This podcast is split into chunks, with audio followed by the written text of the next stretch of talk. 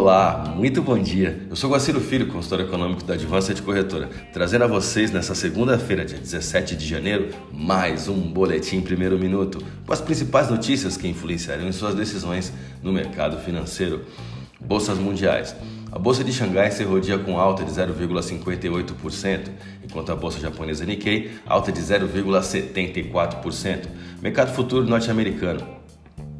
Dow Jones Futuro alta de 0,17%, S&P 500 alta de 0,16%, Nasdaq alta de 0,10%, Europa DAX alta de 0,49%.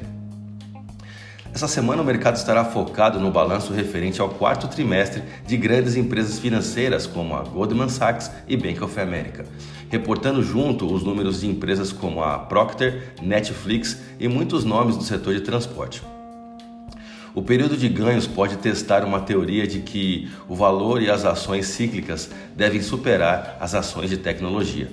Também será um momento em que os investidores terão uma visão em primeira mão de como as empresas estão lidando com a inflação, que subiu 7% em base anualizada durante o último mês de 2021, medida pelo Índice de Preços ao Consumidor, o CPI.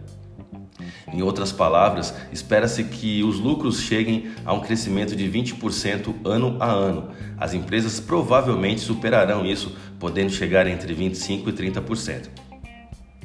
A última semana foi importante, pois através de três pregões apenas vimos o mercado se consolidar em movimento de venda forte no dólar após uma longa temporada de ganhos perante a divisa brasileira. O movimento ainda é considerado de curto prazo, mas merece nosso destaque essa característica de reversão.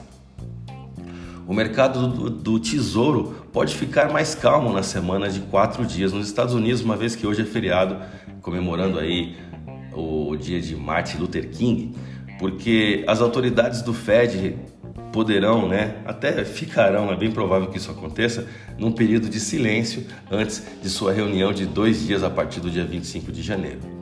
Olhando para a Ásia agora, o PIB chinês divulgado na noite de domingo será digerido pelo mercado americano, europeu e brasileiro ao longo dessa segunda-feira, dia 17.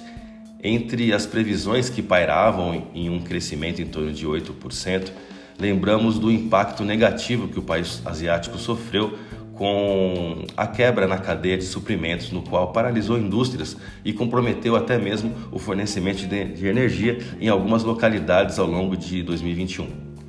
Aqui no Brasil, o destaque é o IBCBR do último mês de novembro, popularmente conhecido como prévia do PIB. O dado do Banco Central vai ser divulgado hoje e deve refletir os indicadores econômicos divulgados na semana passada, como produção industrial, serviços e varejo, referentes ao mesmo período.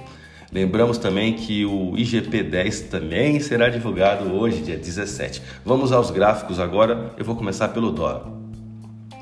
O dólar inicia a semana dentro de um já conhecido padrão de movimento visível entre a resistência R1, presente na taxa spot de 55706, e o seu suporte S5, visível na taxa spot de 54533.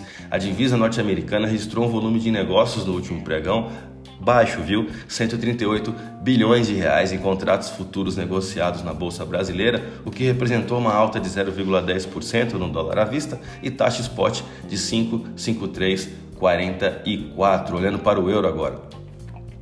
As extremidades da banda de Bollinger se movimentam em estreitamento de 1,2% nos últimos 45 dias, na direção, obviamente, da taxa spot atual. Esse movimento nos leva a crer numa definição de preços com volume financeiro futuramente.